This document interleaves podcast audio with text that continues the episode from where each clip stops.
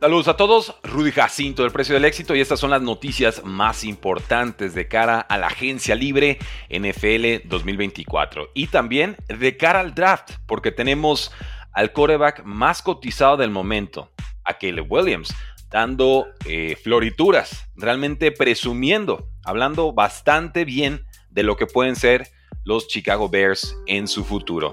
Eh, Kelly Williams, el quarterback de USC, le dijo a ESPN que estaría emocionado de ser tomado por los Osos de Chicago con el pick número uno global, desmintiendo especulaciones en sentido contrario, porque recordemos que Caleb Williams crece en la zona de Washington y Washington tiene el pick número dos del draft. El jugador de 22 años confirmó que no le va a pedir, ni le ha pedido, ni le pedirá, o sea, no hay, no hay escenario alguno en el cual Chicago tenga que vender el pick porque Caleb Williams se rehúse a jugar por ellos. Muy a lo Eli Manning hace muchísimas temporadas cuando es seleccionado por los Chargers. Presumió la ofensiva de Chicago, lo cual seguramente sorprenderá a muchos porque eh, pues fue una temporada de altibajos muy fuertes de Chicago. Empiezan débil la primera mitad, cierran bastante mejor la temporada, pero específicamente habló de dos jugadores. El receptor abierto DJ Moore, quien llega de las Panteras de Carolina y juega bastante bien.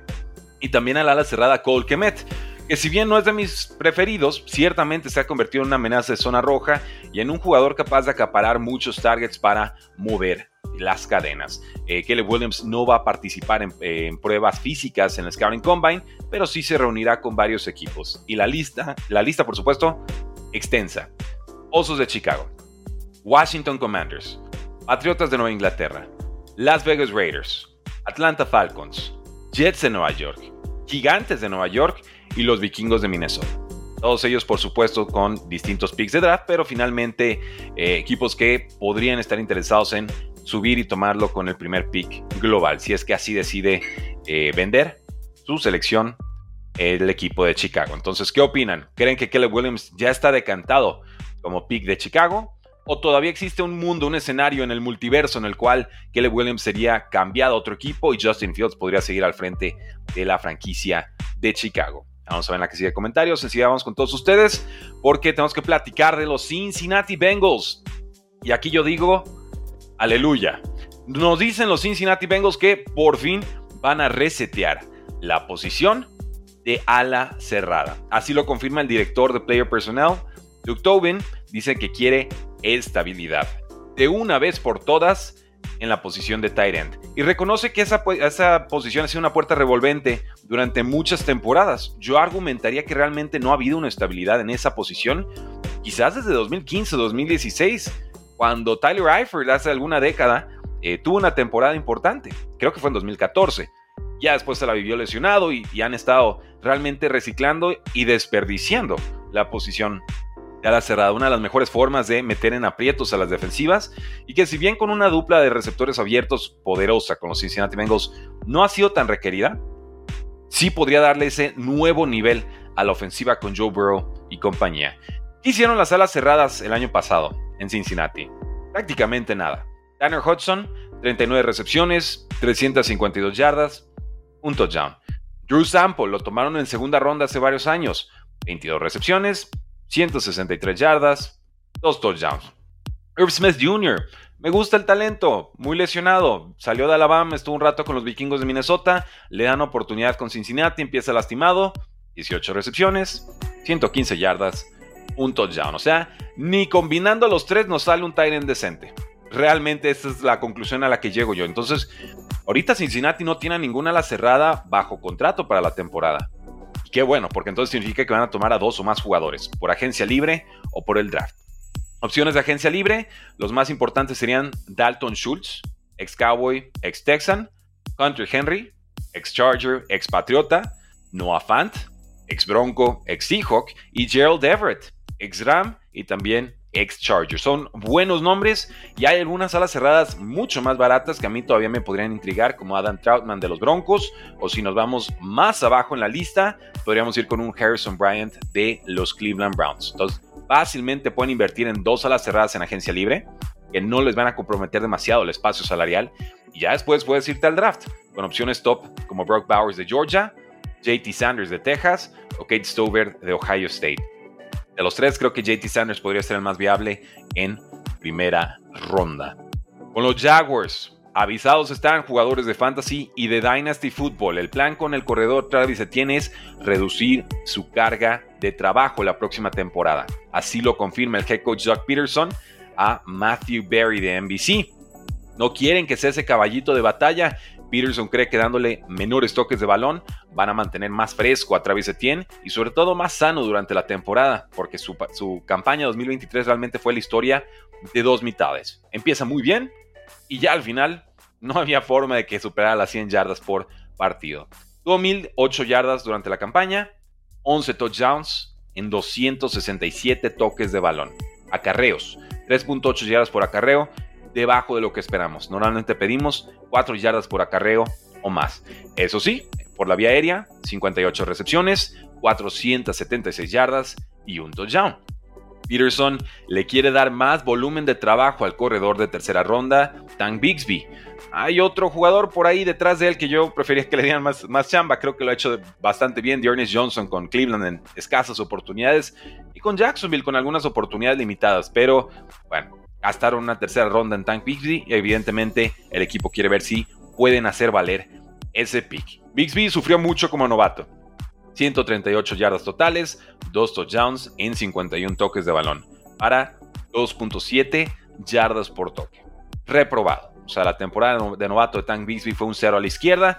Espero que pueda mejorar la siguiente temporada porque lo seleccionan, como el posible martillo. ¿no? Y entonces que, que Travis de tiempo a hacer este trueno, este rayo, este relámpago. O sea, Tank Bixby entre los tackles y Travis Etienne generando en juego aéreo y atacando las esquinas. Ese sería el complemento ideal, estilísticamente hablando, pero definitivamente Tank Bixby no demostró ser ese tipo de jugador o ese nivel de jugador la temporada anterior.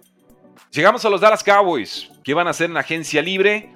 Más allá de que extiendan o no a Dak Prescott. Nos dice Todd Archer de ESPN que no hay dudas de que quieren retener al cornerback Stephon Gilmore para el 2024. Aunque quisieran tenerlo a menor costo de lo que tuvo, sueldo de lo que tuvo en 2023, que fue 10 millones de dólares.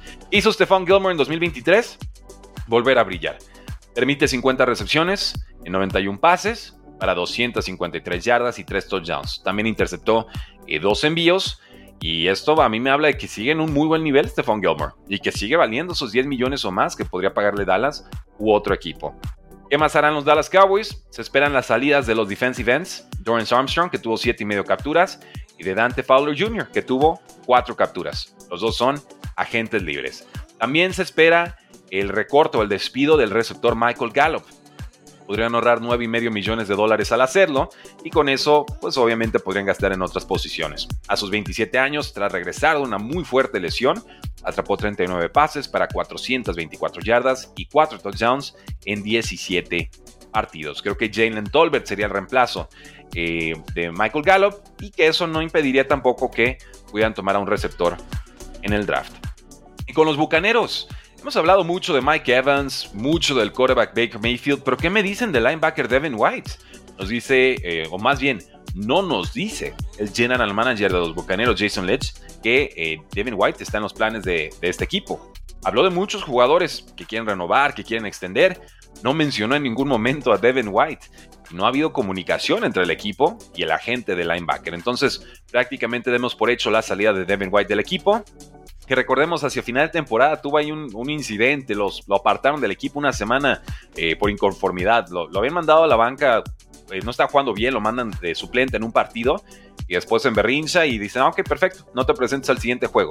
Y ya después sí pudo jugar con el equipo, ¿no? En, otros, en otras semanas, pero ahí se dio un divorcio. Eh, Devin White quería cobrar como jugador top en la liga, creo que pedía como unos 19 millones de dólares al año, no se los da el equipo y hoy por hoy podría decir que bueno que no se los dieron porque realmente su nivel no fue el ideal y la actitud parece que tampoco. 83 tacleadas, 2 y medio capturas, 5 tacleadas para pérdida en 14 partidos.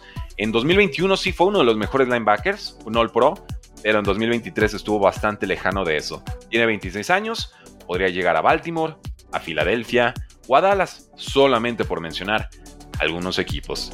Y en otras noticias de la NFL, los Dolphins esperan extender al coreback Tua Tango Bailoa antes de training camp y los Jets le dieron permiso al coreback Zach Wilson de buscar un trade. ¿Cuánto podrían pagar por él? Quizás tres doritos y un par de cacahuates, pero ya tiene permiso de ir a buscar un trade. Y con eso, damas y caballeros, despedimos el podcast del día de hoy y pasamos a nuestra tradicional sesión de preguntas y respuestas. No sin antes pedirles que nos dejen una reseña de cinco estrellitas en Spotify o en cualquier plataforma que nos escuchen. Se suscriben y les llegan estos episodios de 10 minutitos diario para que no le pierdan la pista a la liga, porque la NFL no termina y nosotros tampoco. Tres y fuera.